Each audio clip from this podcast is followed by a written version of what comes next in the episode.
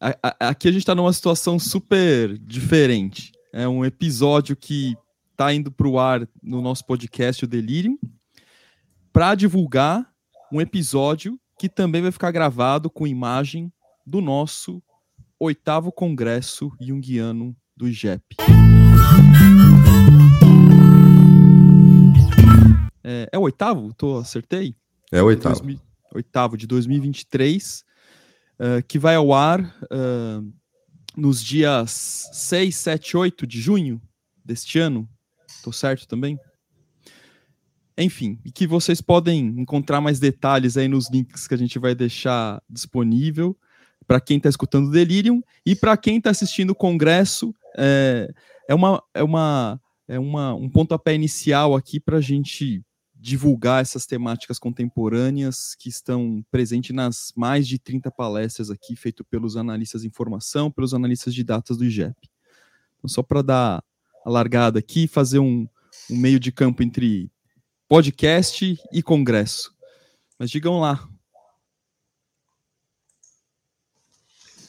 Bom, eu tenho a, a impressão que esse congresso, no momento que nós estamos fazendo esse congresso, é, momento sócio, político é, é, e, e, astrológico, inclusive, se a gente quiser pensar, né, do ponto de vista uh, energético mesmo, dessa, desse processo, como Jung diz, né, de um novo eon que tem que se constelar, né, por conta desse, desse mês platônico, né, cósmico, é, é ele vem é, fazer um, né, uma diferença muito grande.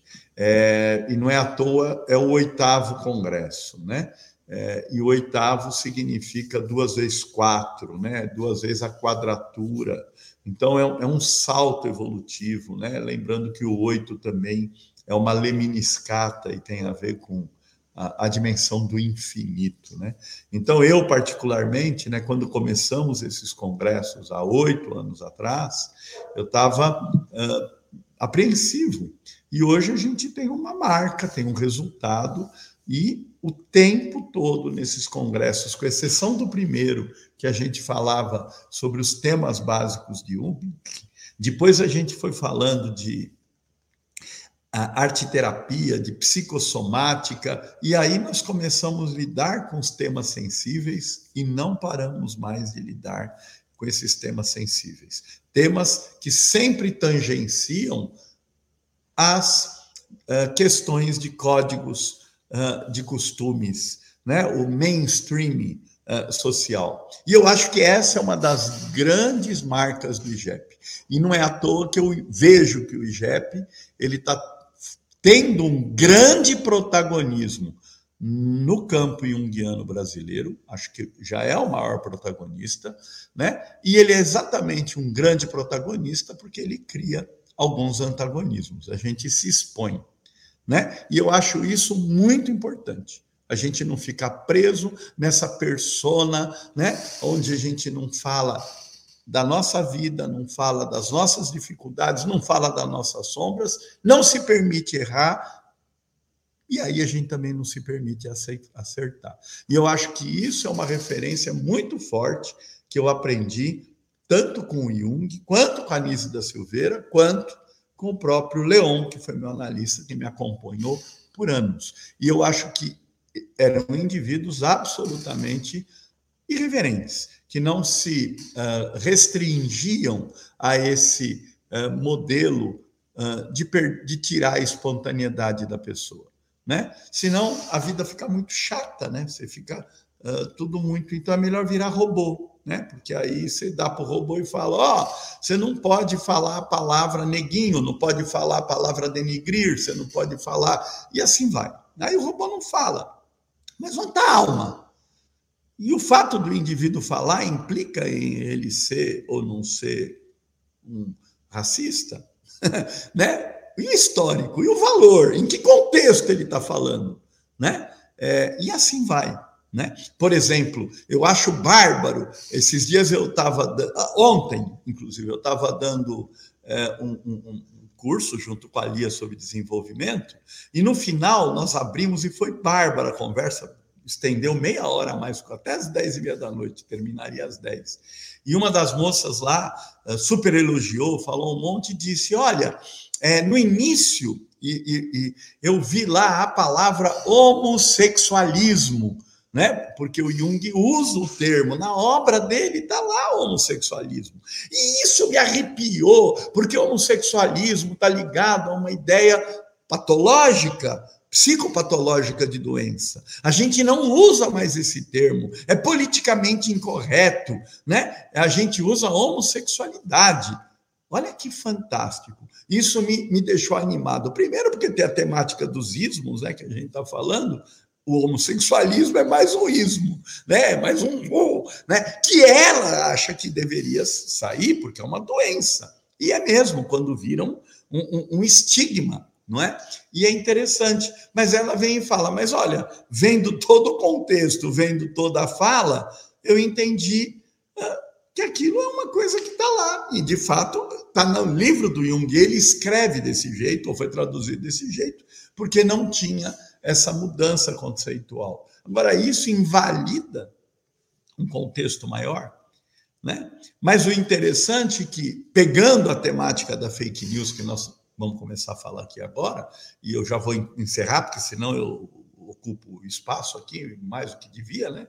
É, esse é o grande problema da fake news. Nós vivemos um momento onde as pessoas não conseguem ter a profundidade, nem em cima de um tema, para poder atravessar o tema e, e deixar o tema, de alguma maneira, reverberar, fermentar, putrefar, né? e produzir as reações necessárias, já mete de fato uma sentença, forma uma opinião e sai metendo a boca, falando é bom ou ruim. E eu vejo isso claramente. Por exemplo, no, no, no canal do YouTube do IGEP, a gente tem uma quantidade enorme de vídeos, muitos vídeos, e com temas sensíveis. E é bárbaro, porque tem alguns vídeos que é uma quantidade enorme. O IGEP me representa, é por isso que, de fato, eu estou nesse instituto, encontrei o lugar certo. Quando a gente falava lá mal, por exemplo, do bolsonarismo, uh, ou falando mal do machismo, né? É que fantástico, obviamente representa um grupo e não deve representar outro grupo, com certeza. 50% das pessoas votaram no Bolsonaro, por isso que ele ganhou, né? Então, o que está por trás disso? É uma cultura patriarcal, misógina, machista, racista, homofóbica, porque ele é tudo isso, e quem votou nele está de acordo com isso. Então, olha que barba, 50 e poucos por cento, assim como no Trump. Né? Mas assim, a pessoa formou opinião. Aí quando você vai ver, o vídeo tem 15 mil visualizações. Opa, que legal! Qual o tempo de retenção? 20%. 15%. Ou seja, um vídeo de 15 minutos, a pessoa ficou lá dois minutos e já formou uma tremenda opinião e sai metendo boca. Eu acho genial isso. Esse é o momento que a gente vive, né? E aquela pessoa vai plá, plá, plá, plá, plá, e não sabe nem por que está fazendo isso. Porque atravessou um complexo, com certeza. Porque está preso no padrão do patriarcado. E o padrão do patriarcado é hierárquico e é sectário.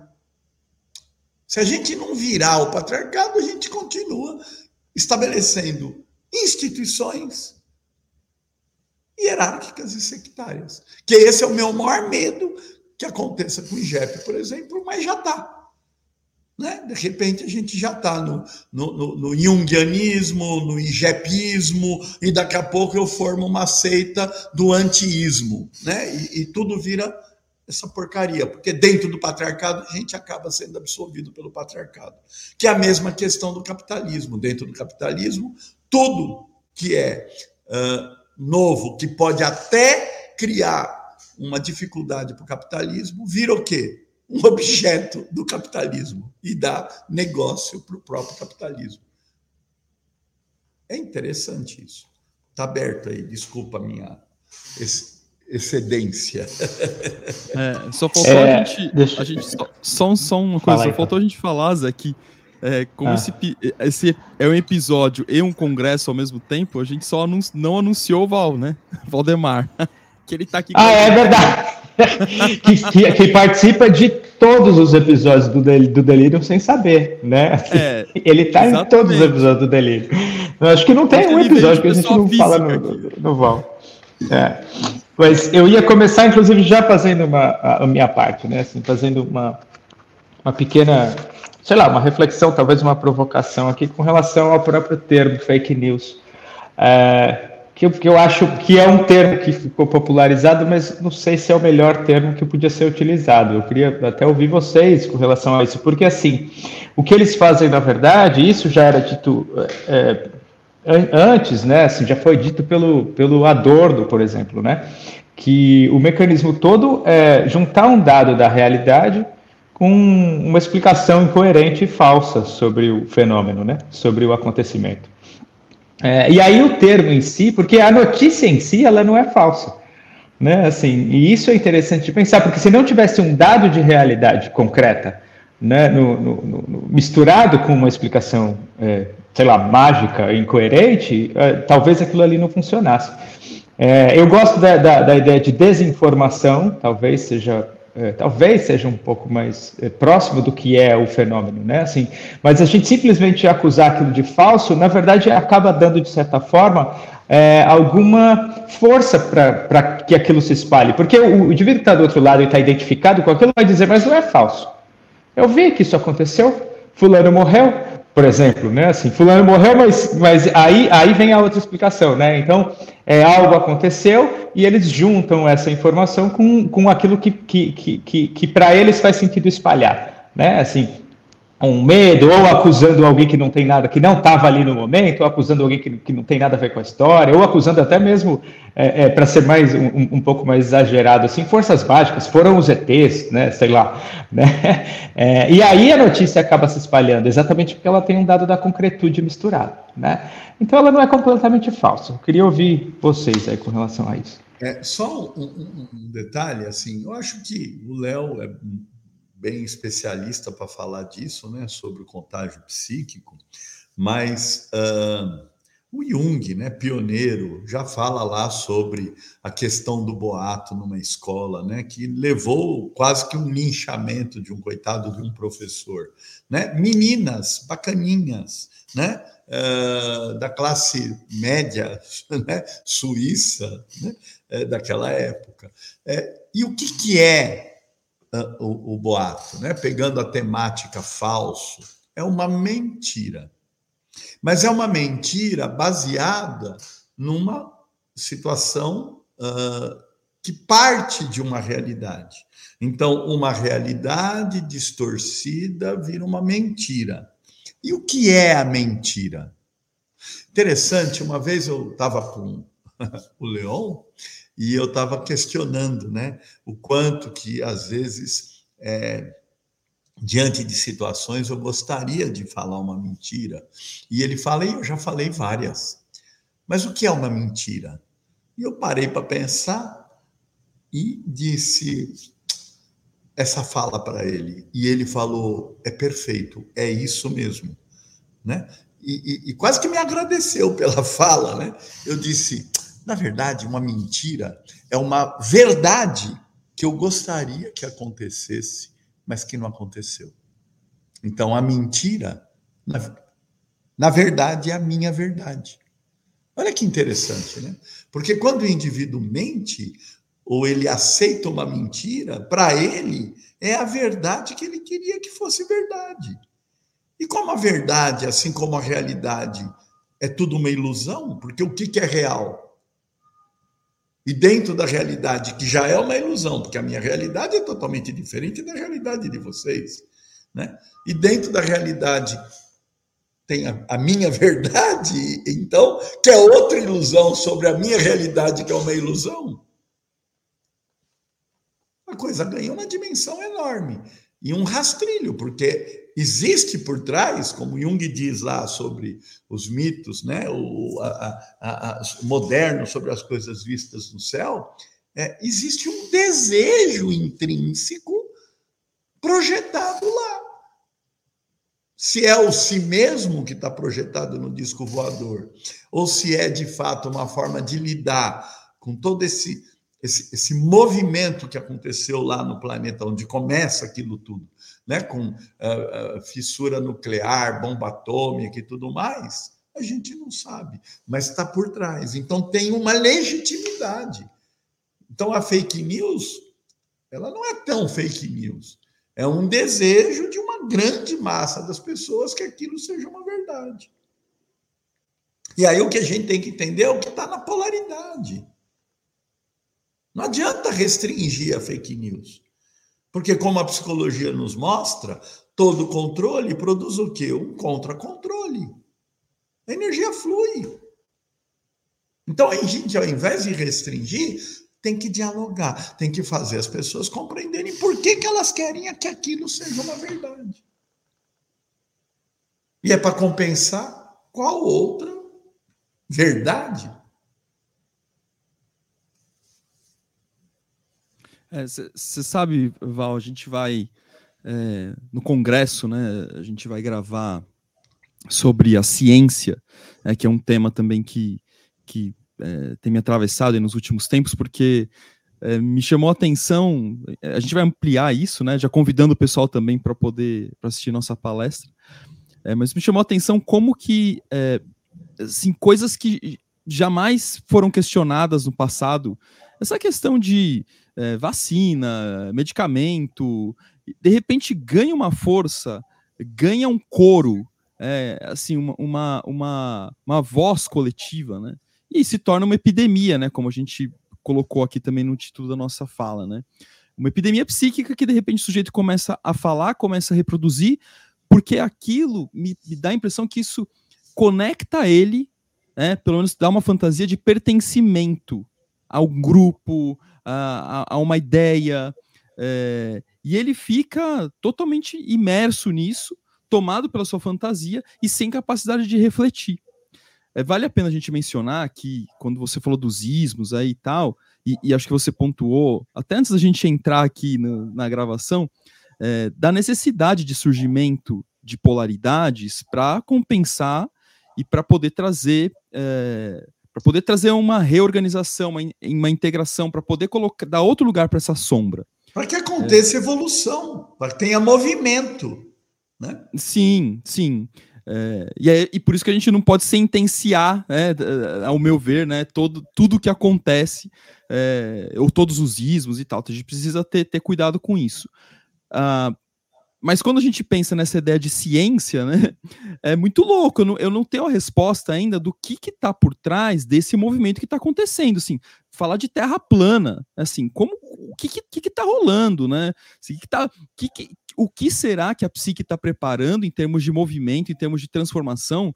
Porque tem alguma coisa muito esquisita. Tem é, o, o mais louco não é alguém falar de terra plana. O mais louco é imaginar que existem terraplanistas.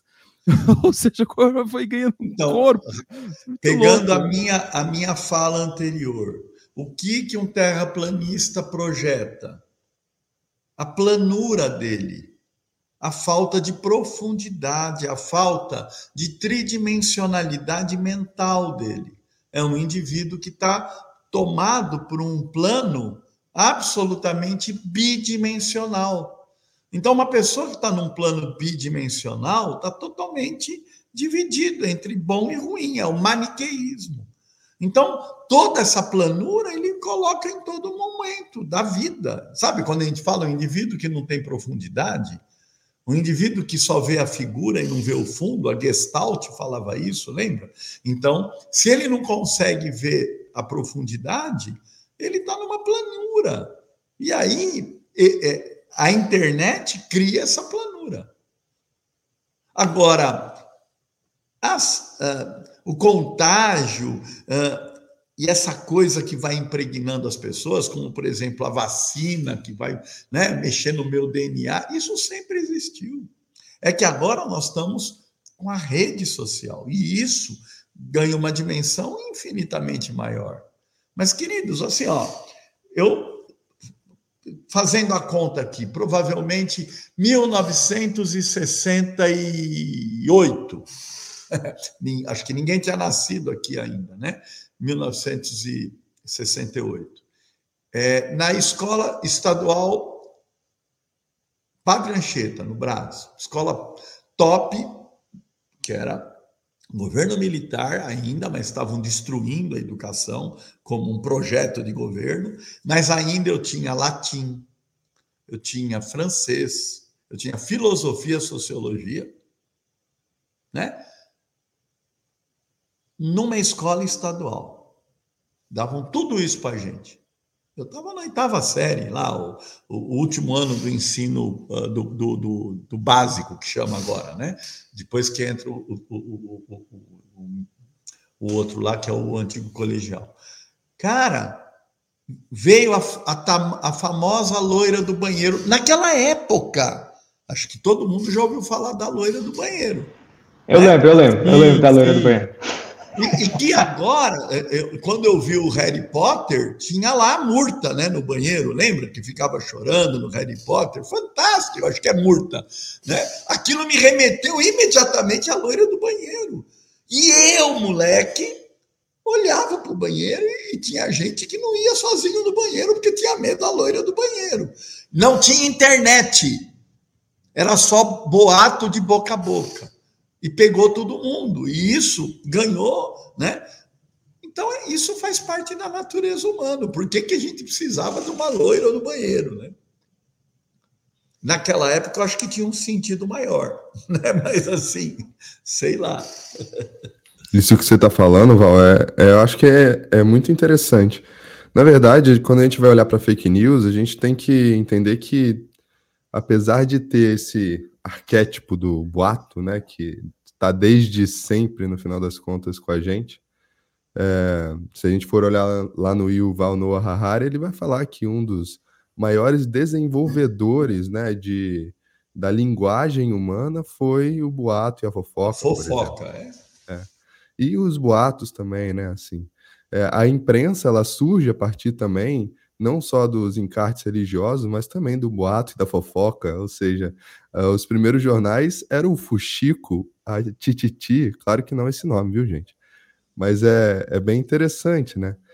Por quê? Porque, no fundo, né, assim, é, eu acredito que tem duas coisas que são importantes a gente olhar para isso, né?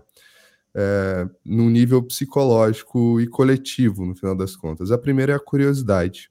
Né? Se a gente pega o livro é, Uma Investigação ou uma Busca sobre Psicologia e Religião do Hillman, ele vai falar que a curiosidade é, um, é uma característica do ser humano e é uma característica de uma busca por algo que é luminoso.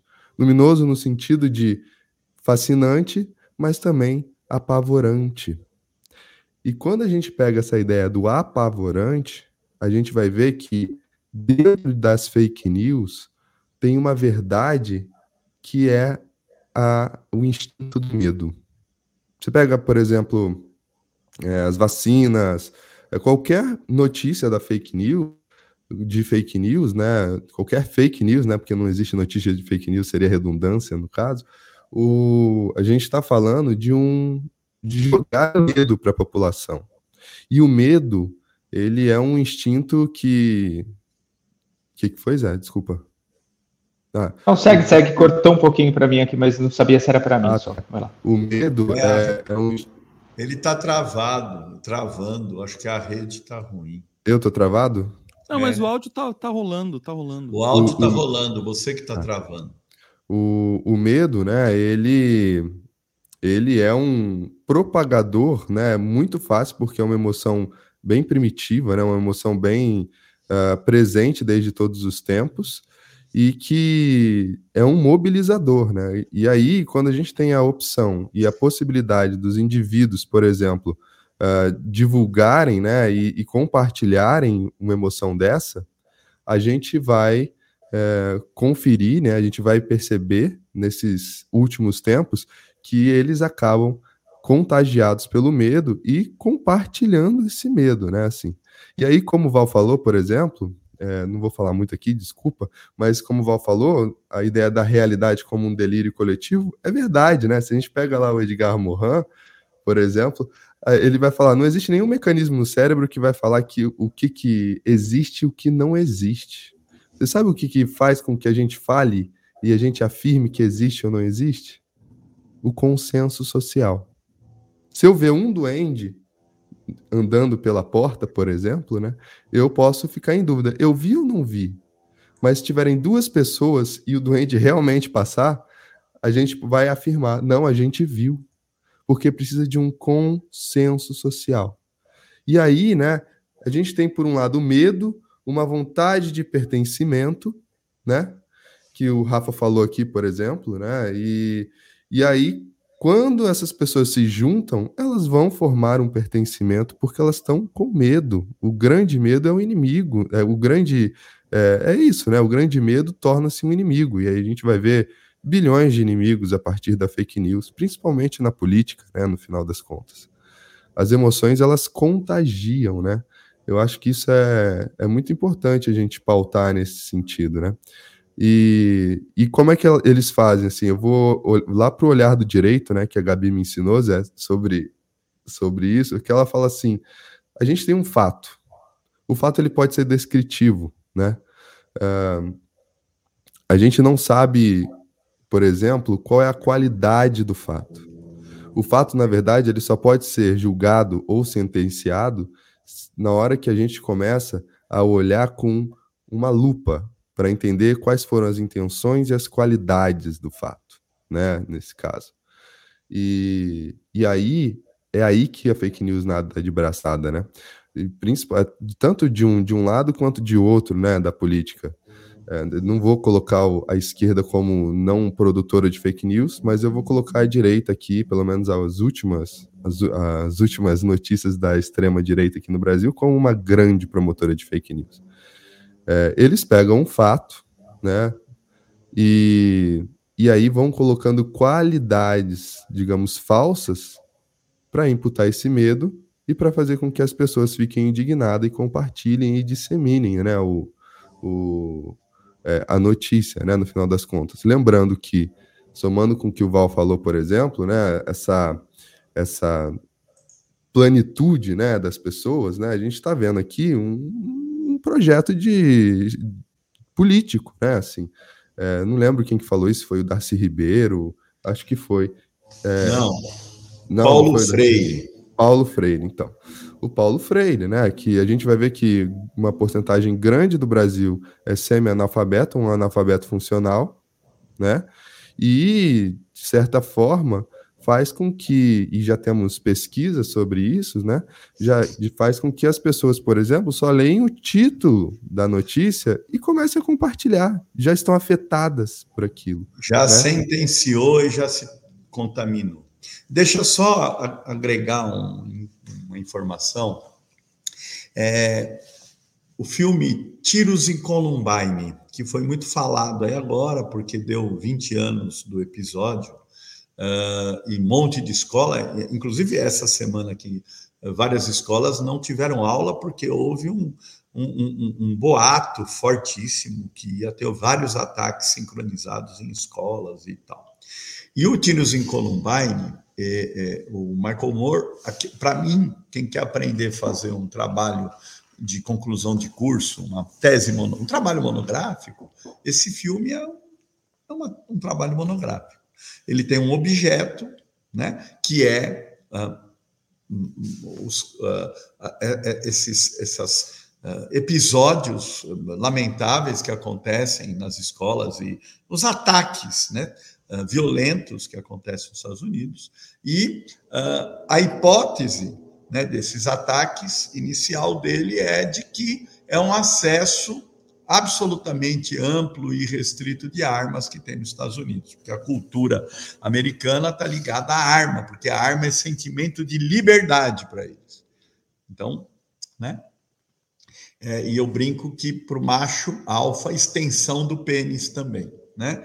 Mas ok, né? É, é, ele parte então dessa hipótese, né? Então que a causa de todos esses episódios lamentáveis, é porque tem acesso irrestrito à arma. E aí ele vai tentar fazer o trabalho monográfico dele. Quando ele vai fazer a pesquisa, ele chega à conclusão que não é isso.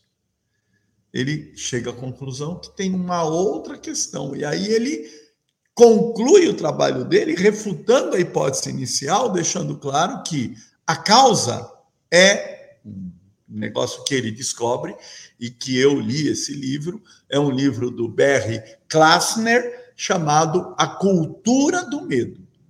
E no Tiros em Columbine, quem não assistiu, vale a pena assistir, tem uma vinheta onde ele mostra toda a questão do preconceito racial lá e do medo. O medo que foi projetado em cima do negro, porque no fundo tinha uma inveja do negro.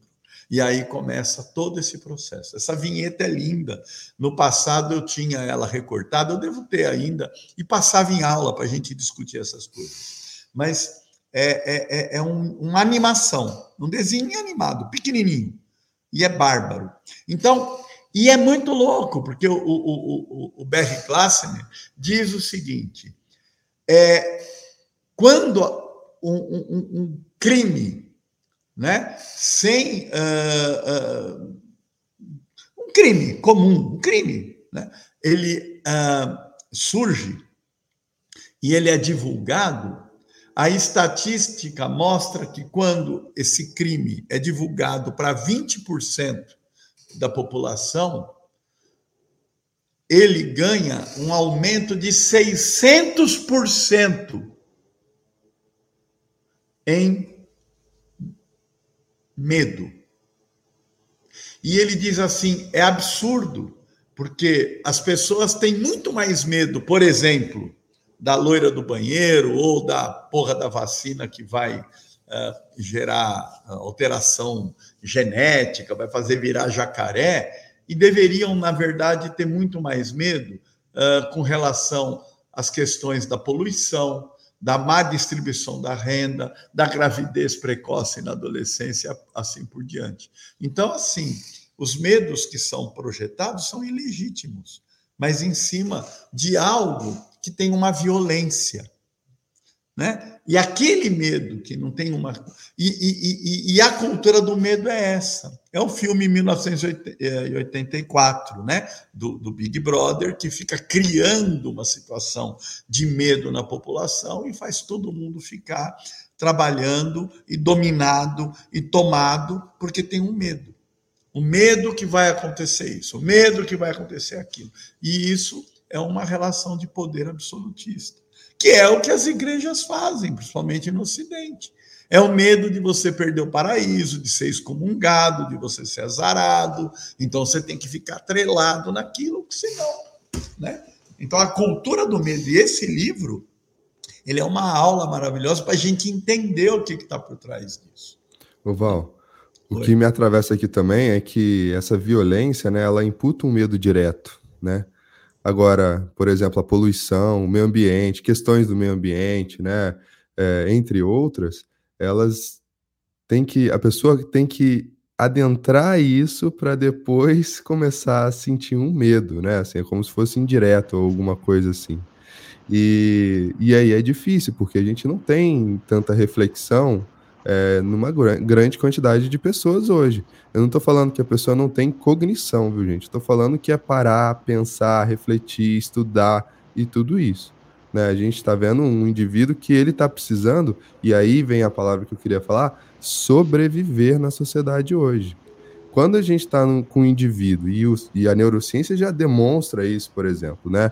que o cérebro ele tem uma tendência muito maior a a captar e transmitir e agregar, né, aprender é, conteúdos mais negativos do que positivos, exatamente por causa né, da, da tendência desde sempre, primitiva e por aí vai, uh, do cérebro de tentar sobreviver ao mundo. Né? Isso é, a neurociência já explica, com, demonstrando, falando de neurotransmissores, amígdala, enfim. Não vamos delongar isso. É, então, mas é, é, eu... isso é, é, reflexo da planura que a gente está falando. Né? Exatamente. Né? E aí ah, é só uma, uma reatividade nesse sentido, né? E Fala, as pessoas queria... vão bebendo desse medo.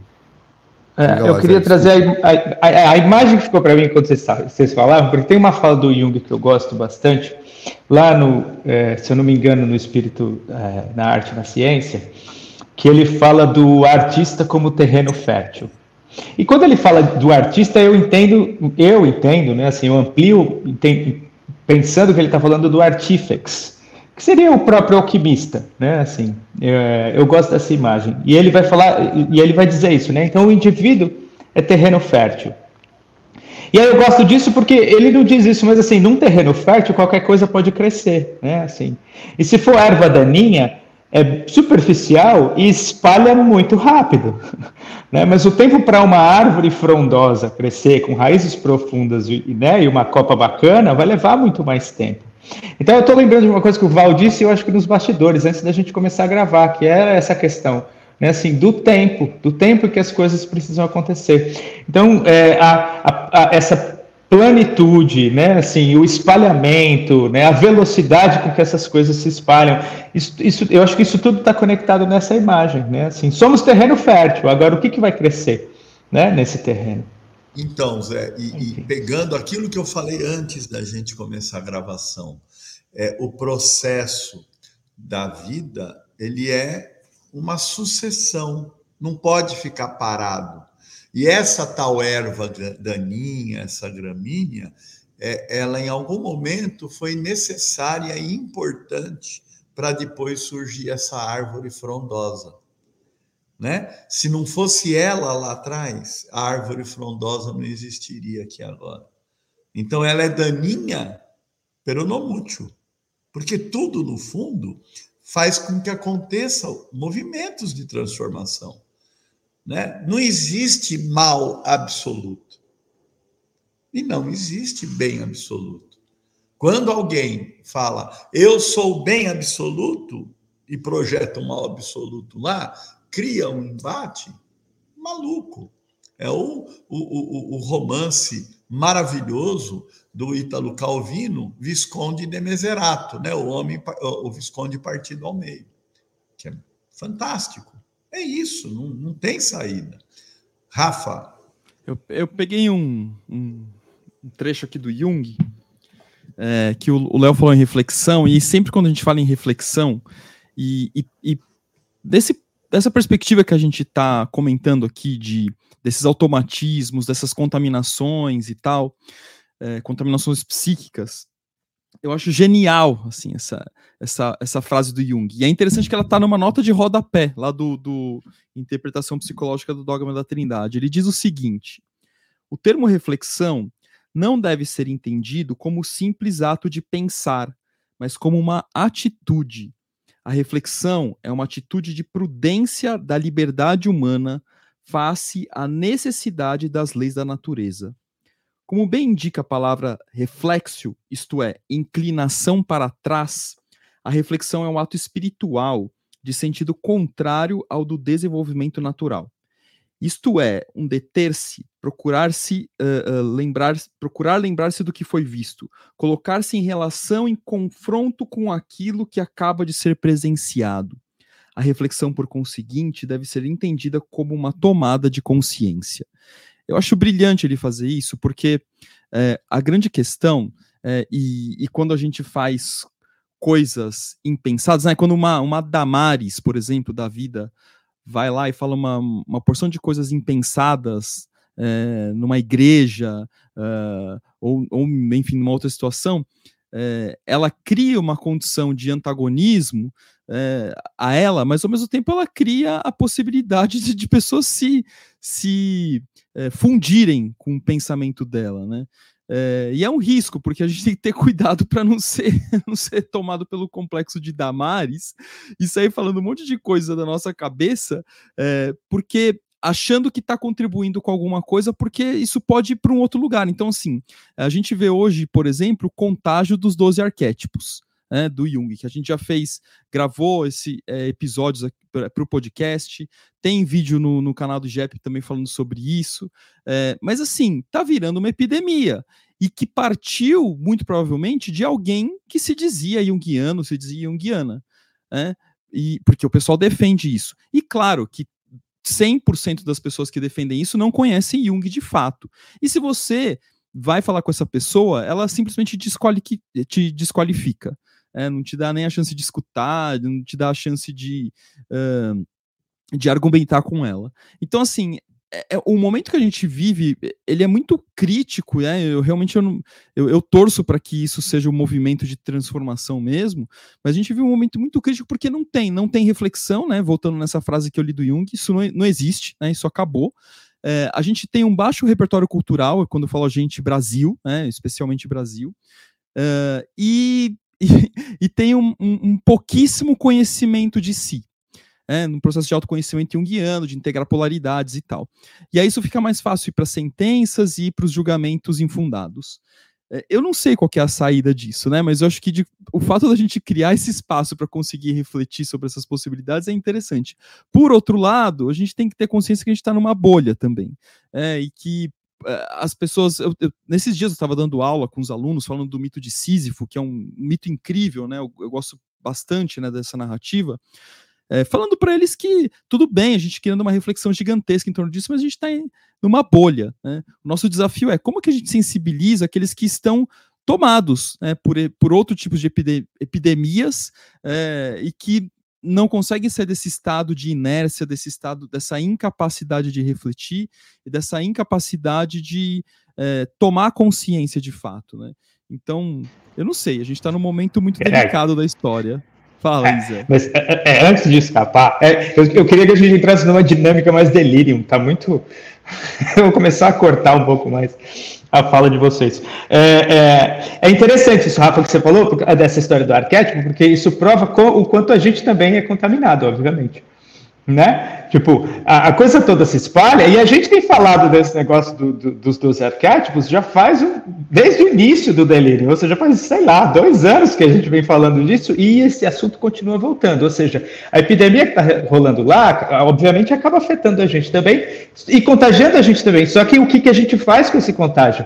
Eu acho que é a, a, a grande questão, né? Assim, somos contagiados, a partir daí a gente vai para um movimento reflexivo ou a partir daí a gente vai para um movimento de rebaixamento, que simplesmente deixa a coisa se espalhar e, a gente sai né, repetindo sem refletir aquele assunto. Mas assim, estamos tomados também, né? Estamos então, afetados por, isso que está rolando.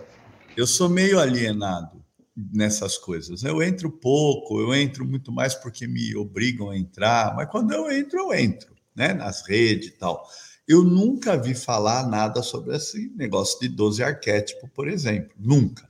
Mas foi, graças, foi a gente que contou para ele, né? Foi a gente que contou para o E também não tive saco de ficar tentando entender o que é, né? Assim, mas assim, vocês me passaram o que é, e eu até fiz um vídeo né, sobre ativar o arquétipo, porque acho que foi o Rafa que mandou no WhatsApp, olha aí, mais um tal, arquétipo da riqueza tal. É óbvio que quando a gente fala, o que, que a gente está fazendo? Escalando. E, e, do mesmo jeito que você está falando, você está ativando curiosidade para o outro ver.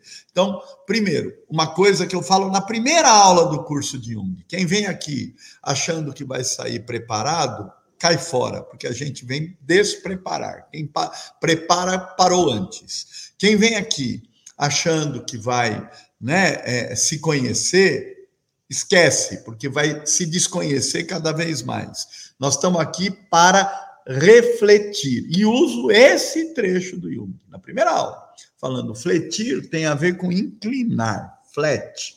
E a gente tem que refletir nas seis direções, para frente e para trás, que é a direção temporal.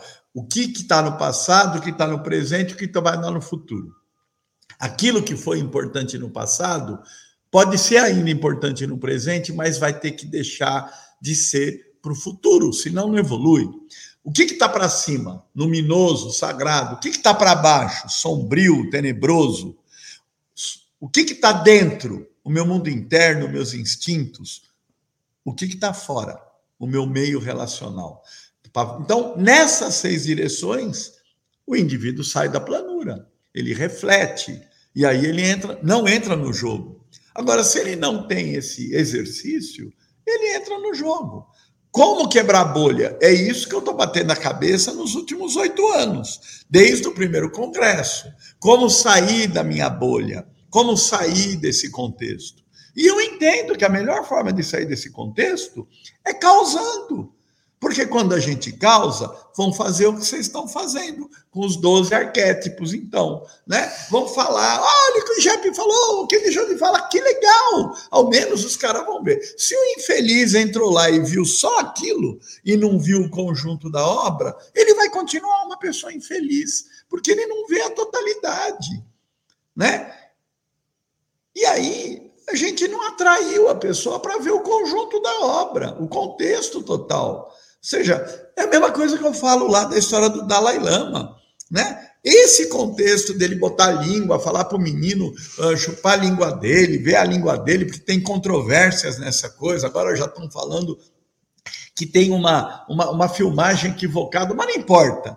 Mas pega a história do indivíduo. Tem uma história infinita e uma história perversa e sofrida também, porque ele foi tolhido da infância dele. Não é isso? Uh, mas, né, é, agora vai massacrar o cara por causa de um episódio, por causa de uma brincadeira que ele fala: ah, se eu vier mulher que eu venha mais atraente. Ah, ele é machista. É, uma atitude mais. Mas quem não é? Nós estamos dentro desse patriarcado. Né? É uma encrenca. Né? Eu, diante de todos os meus relacionamentos com homens, né? Uh, Bobeou, o cara falou: olha, aquela fulana, olha, ela é bonita, né? Ela é gostosa. E quem fala que não fala isso é mentiroso, porque faz parte da natureza. A gente foi criado nesse contexto. Mudar, virar essa chave, é um trabalho muito sofrido de autoconhecimento.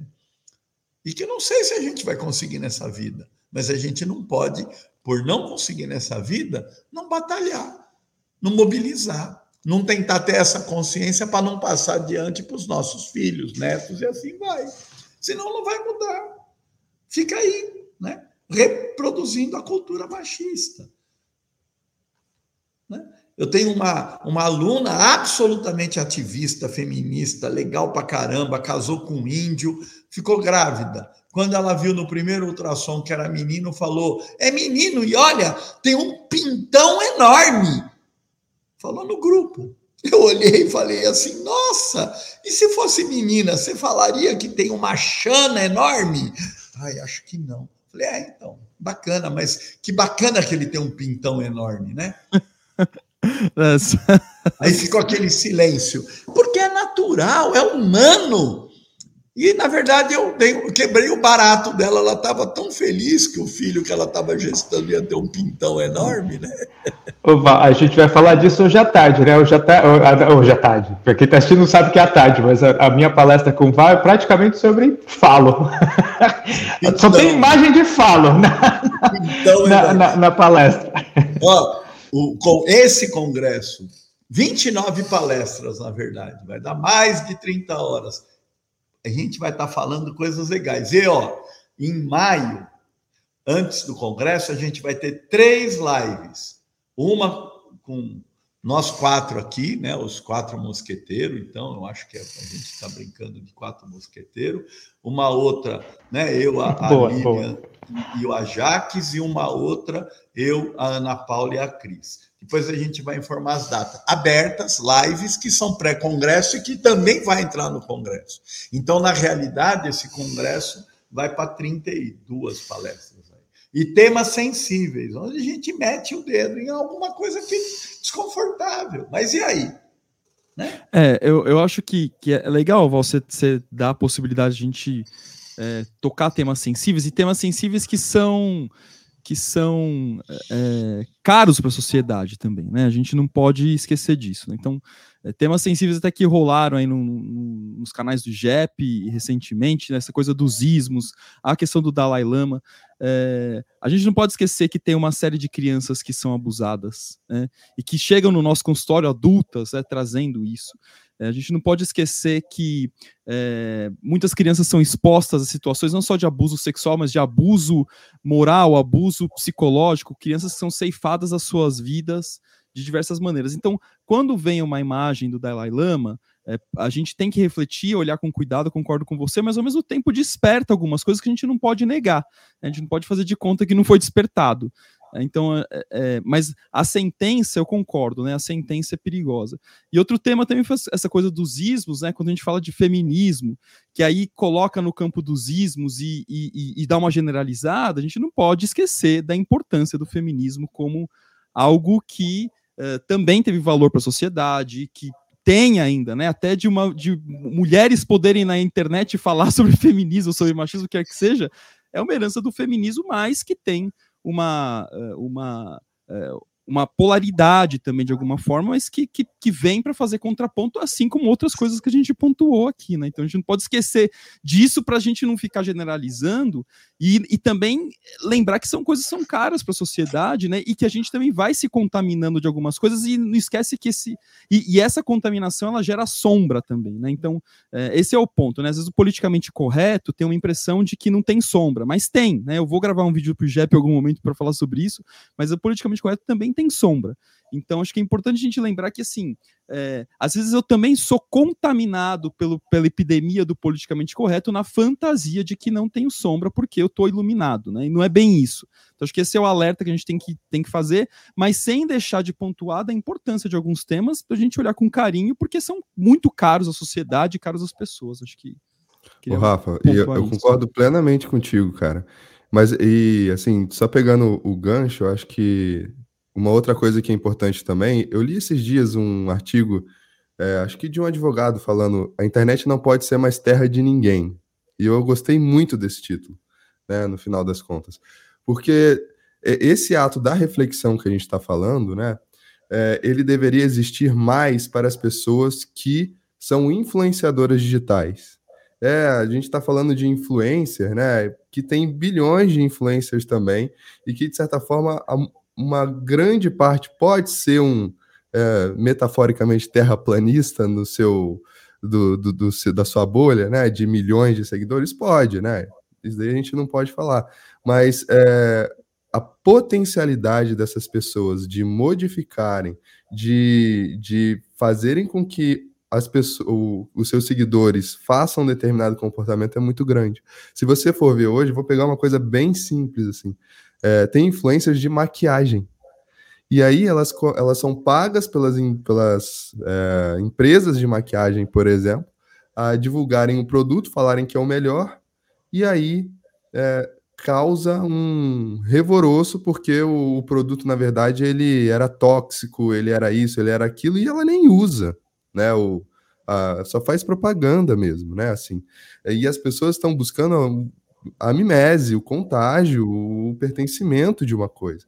A gente vê isso, esse exemplo, por exemplo, é, não, não só nessa parte da estética, né? Mas a gente vê também é, no, nos 12 arquétipos, né? A gente vê também intelectuais que acham que podem falar tudo né, na internet, não podem. Isso aí a gente está cheio aqui hoje na internet, né? É, a gente vê também compartilhamento de, de violência, o Twitter é, é, é, é, assim, parece que não, não, não filtra isso, e isso promove ainda mais violência no Brasil. Uh, essa questão do massacre que a gente vivenciou nesse ano de 2023 foi exatamente isso. Né? Em São Paulo, a gente tem várias pessoas divulgando fotos, por exemplo, de Hitler ainda vive, entre outras coisas, né, que podem potencializar e podem promover novos massacres né, nesse sentido. Então a gente tem que tomar cuidado, né? E aí eu estou falando mais para os influenciadores, para as pessoas que têm mais seguidores nesse sentido, porque eles têm um canhão na mão. Essa é a verdade, né? Assim, para mim, eles têm um canhão na mão nesse sentido.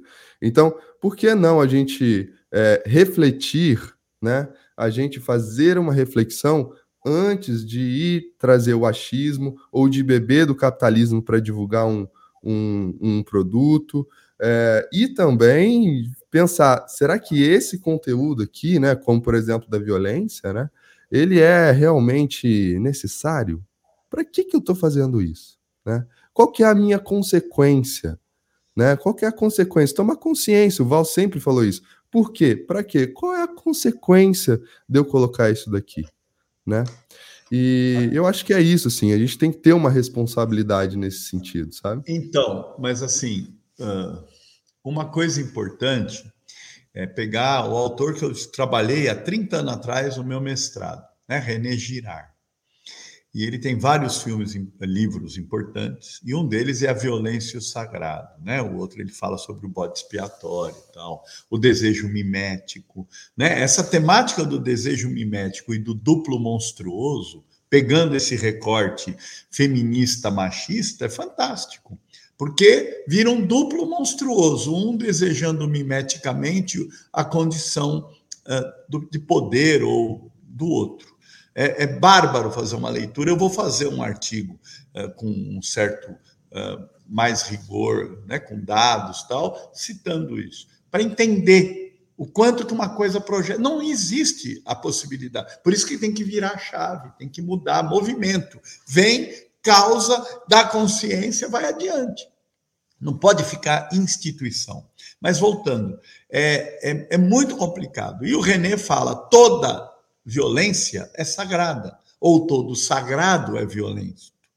Porque a violência viola e o que viola revela. Porque quando você viola, você está revelando alguma coisa. Violou um túmulo, revelou o que estava escondido lá. Então, esta questão é importante. Quando a gente vê um ato violento, a gente vê um desejo de sagrado e um desejo de revelar algo que está escondido. E aí você, falou, você falou em violar, você, você, você, viu essa coisa de publicar a foto da, da mulher que morreu lá, sertaneja? É, da Marília Mendonça. Eu também nem, nem sabia quem era ela direito, né? Mas ok.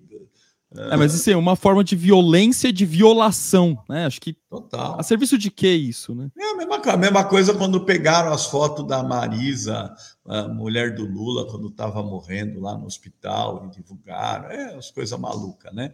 É, porque tem um. Na verdade, tem um, um, um, fascínio por toda essa coisa. Quando tem um acidente de avião, os cria um vídeo mostrando a desgraça toda, né? Tem um né? Tem, um, tem, um, tem uma certa uma fascinação de ver essas, essa desgraça toda, talvez até para falar, pô, aconteceu com ele e não comigo, né? Que bom, eu sou um sortudo, né? Coisa do tipo assim.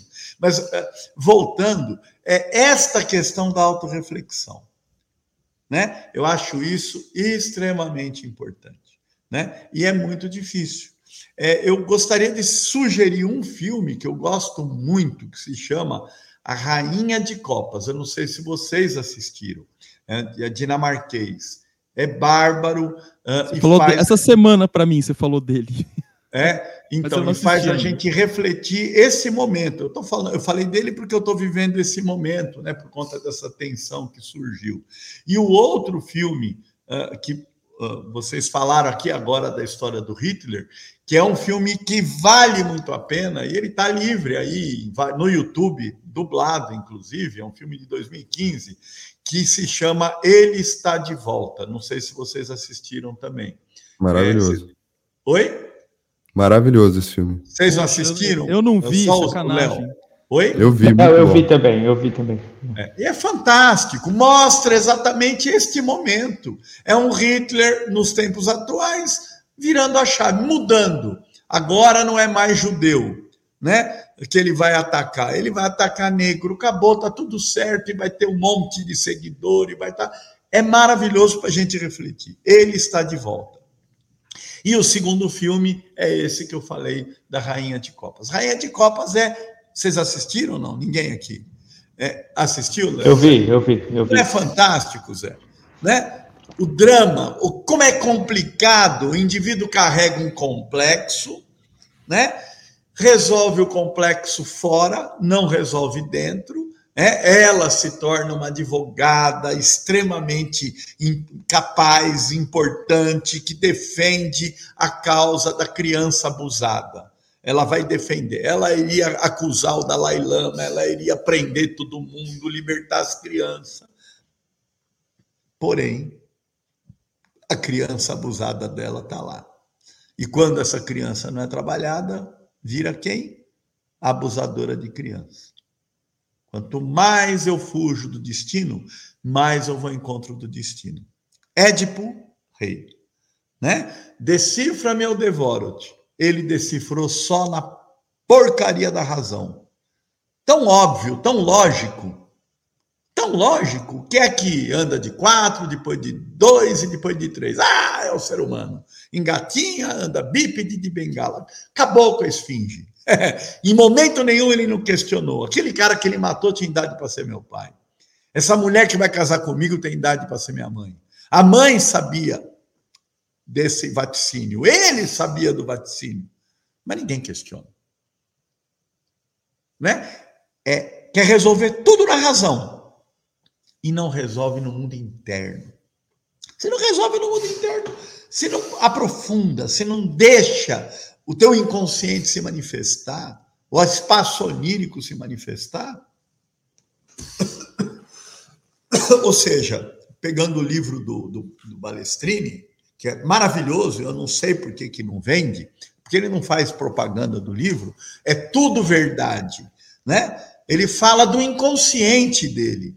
Best-seller né? tinha que é ser tudo verdade né? Só que as pessoas não querem ouvir essa verdade, só quer ficar na verdade aqui, ó, dos fatos concretos. Olha só, Balestrini, como é que faz venda de livro, meu querido. É, é por isso que não vende, Val, porque ninguém quer saber que é tudo verdade.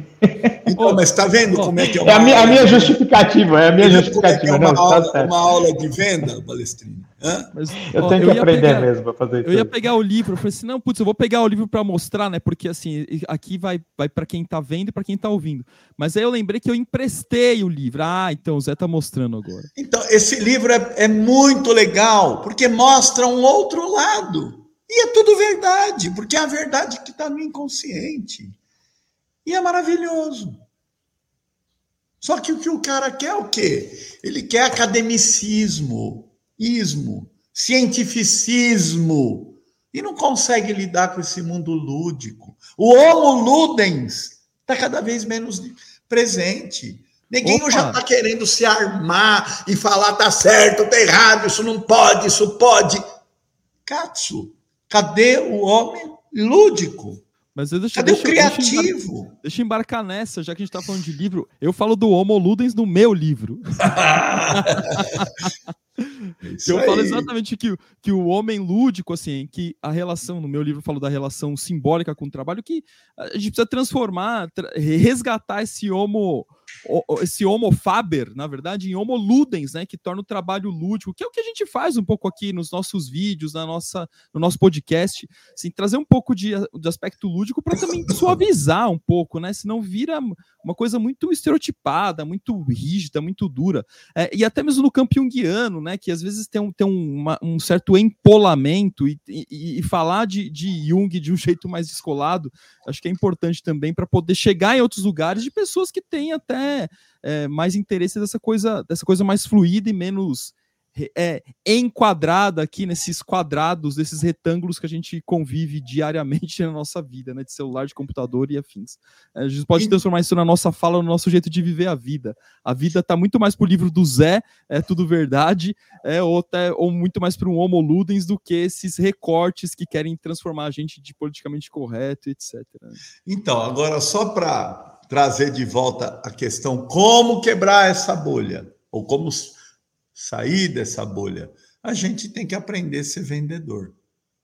No fundo, tudo é grande processo de venda. Você vende ideia, você vende uma ideologia, você vende um curso,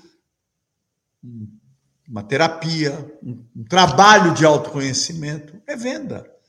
No fundo, tudo é um grande negócio de venda mas que não pode negar o ócio. Você tem que vender o próprio ócio. Você tem que vender a capacidade de ir para dentro para buscar o criativo e fazer o indivíduo sair do padrão, do padrão de condicionamento, do padrão, né, uh, da mesma. Só que é o que a gente diz, o nosso trabalho como analista é quebrar o padrão. O indivíduo, quando chega, ele vem para morrer, mas ele não quer morrer, ele quer matar os outros. Ele não quer Pre morrer. Precisamos do vendismo, então. Não é? Então precisamos do vendismo. É isso, o indivíduo não quer morrer, ele quer matar os outros. E aí ele não vai se transformar. né? E aí eu, eu lembro, né? Porque minha primeira atividade na vida, onde eu comecei a ganhar muito dinheiro, foi como vendedor de remédio, né? né? É, numa indústria farmacêutica multinacional, que eu fiz uma carreira meteórica, né? Por quê? Porque eu sempre tive alma, sempre estava inteiro. Só que depois eu percebi que eu estava sem alma, porque a alma não estava em mim, estava fora de mim. Eu tive que ressignificar tudo. Mas eu falava para os meus subalternos, né? eu tive uma equipe enorme de venda tal. O processo de venda ele tem uma sequência. A primeira coisa você tem que causar, tem que chamar atenção. Se você não chamar atenção, ninguém vai te olhar, ninguém vai te ver, né? Sai com uma melancia ou fala uma coisa que vai chocar as pessoas. Não importa o que você esteja falando né? Obviamente, dentro de uma ética, dentro de um cuidado, dentro de um contexto. Mas, ai, que não pode! Chamou atenção. Agora que chamou atenção, você vai despertar o interesse das pessoas, ver o que, quem é você, por que, que você está falando isso. Aquelas pessoas que têm, pegando o início da nossa conversa aqui, eu nunca perco a linha, né? Curiosidade. O homem que não é curioso, ele não tem vida. E a grande maioria das pessoas não se espanta, não tem curiosidade, né? Curiosidade para ir além, não para ficar na planura. A hora que você desperta atenção, você chama né, o interesse, a curiosidade. E a partir daí você vai entregar o produto. E a hora que você entrega o produto, pode ser que a pessoa compre ou não compre. Vai depender do, do produto e do quanto que ele perceba que aquele produto vai agregar ou não valor. Com certeza, os livros da Eleve, eu acho que todos vão agregar valor. O contágio psíquico do Léo, né? o, o, o, do trabalho uh, que fala sobre essa questão de encontrar essa, essa dimensão do sagrado no trabalho do Rafa, né? Que é, né? Os dois livros do Zé agora, porque tem um outro sobre a questão do sonho, né? E da psicossomática do coração, né? Porque ele, ele trabalha as duas coisas, é bom, né? É o meu dinheiro saúde sagrado, esse daí eu não preciso falar porque vende bastante, mas o livro de fundamentos de Jung são livros fantásticos, o da Simone, Ordem e Caos, é, Pitágoras, o Mestre Samos, tem conteúdo, né? Agora, né? É, mas tem que ver o contexto, tem que ter curiosidade. Senão, fica na fake news, fica no raso. Né? É difícil. Ô, Val, parece, é, parece que é sempre esse, esse, essa divisão de caminhos, né? No fim, eu acho, acho interessante a gente pensar no, no paradoxo, né? Assim, porque para furar a bolha, o que a gente precisa fazer é contagiar mesmo, né? Assim, a, gente, a gente fura a bolha contagiando, né? Não, por isso então, essa questão da curiosidade nós somos hipócritas, nós, é. nós falamos mal da fake news e do contágio psíquico, mas a gente quer, de alguma maneira, o contágio psíquico e a fake news, né? Ué, é. A gente quer despertar a curiosidade. E a partir das, da curiosidade, mais uma vez, dois caminhos, pelo menos, se apresentam, né? Assim, o caminho da reflexão, o caminho do rebaixamento, né? Assim, o cara pode ficar curioso e rebaixar, ele fica curioso, aí ele assiste como você falou, né? 20, 20 sei lá, 20%. Como é que é? Os primeiros 20% dois minutos do, tem, dois minutos. É, aí estava curioso, né? Assim, mas assim, a curiosidade vai até certo ponto, vai para o rebaixamento, não aprofunda porra nenhuma, não reflete. Né? Assim, aí, ou, é, é, é e, e, aí toma as, as, próprias conclusões lá, né? Projeta o, o que precisa ou o que quer projetar. Ou a curiosidade pode levar para o movimento de aprofundamento, né? Assim, então, no fim, sempre dois caminhos, né? Assim, reflete, reflete aprofunda ou rebaixa e fica no superficial, né? Sei lá. Fala, Léo. Vamos encerrando. É isso que eu queria agradecer pelo papo, pela conversa. Né? É, é muito bom estar aqui com vocês. E eu espero que as pessoas é, não parem com a nossa fala, né? Que assistam o vídeo, pelo menos o 90% de retenção. Vamos, vamos tentar 90%? E que não parem aqui nessa fala, né? Que fiquem incomodadas e reflitam e tragam para a gente questões e vamos gerar esse movimento né, de reflexão. Muito obrigado. Que as pessoas se permitam ao delírio, né? Lembrando que lírio vem das liriáceas, né? Que tem a ver com essa ampliação da consciência, né? É, não é à toa que na alquimia o casal alquímico, o rei e a rainha, estão segurando flores de lírio, né? Mas o lírio é a flor da morte, da transcendência, do estado alterado de consciência. Agora, o indivíduo que vai fazer um caminho de autoconhecimento e não altera a sua consciência, ele não vai ter metanoia. Se não tem metanoia, não tem mudança. Divisão de mundo. Ou seja, continua preso na mesma uh, visão de mundo, na mesma cosmovisão, que é o nome de um dos congressos. Eu não vou lembrar o número do congresso. Congresso que fala só sobre cosmovisão. Sexto? Sétimo. Eu acho que foi o sexto. Sétimo. Ah, foi o sétimo. O Léo só devia ter, devia ter falado desse negócio do delírio aí no começo, porra. Os caras não, não, não, Quem que vai chegar agora? Aqui no final. Vou ter que editar agora, vou ter que editar. É. Pega isso e põe no começo. Mas aí você. Pô, foi tão legal, cara. Depois vocês me dão royalties. É isso aí. Gente, obrigado. obrigado gente. Beijo. Tá bom? Eu Valeu. acho que é bacana isso. A gente tem que ter profundidade, mas não perder a alegria. Tá? Eu acho que um dos maiores pecados da humanidade é perder a alegria. Né? É, é, é, é, perder essa capacidade de rir, né? de brincar, de ludicidade mesmo. As pessoas estão muito sérias. Um negócio absurdo isso. Ninguém ri. Se não riam, que vida é essa? Não é? Como diz o, o, o Clive Staple Lewis, do C.S. Lewis, o riso é a parte séria do céu.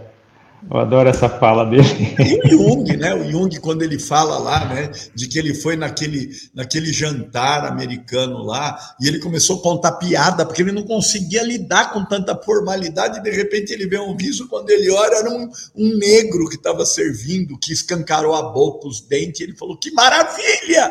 Aí que eu vejo onde que está a essência do americano, que consegue rir em alguns momentos, mas que triste, né?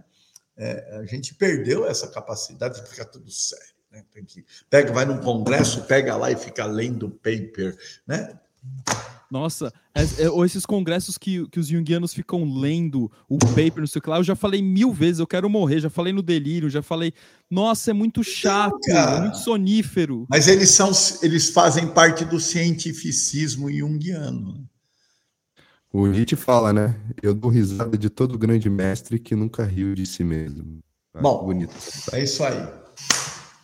Valeu!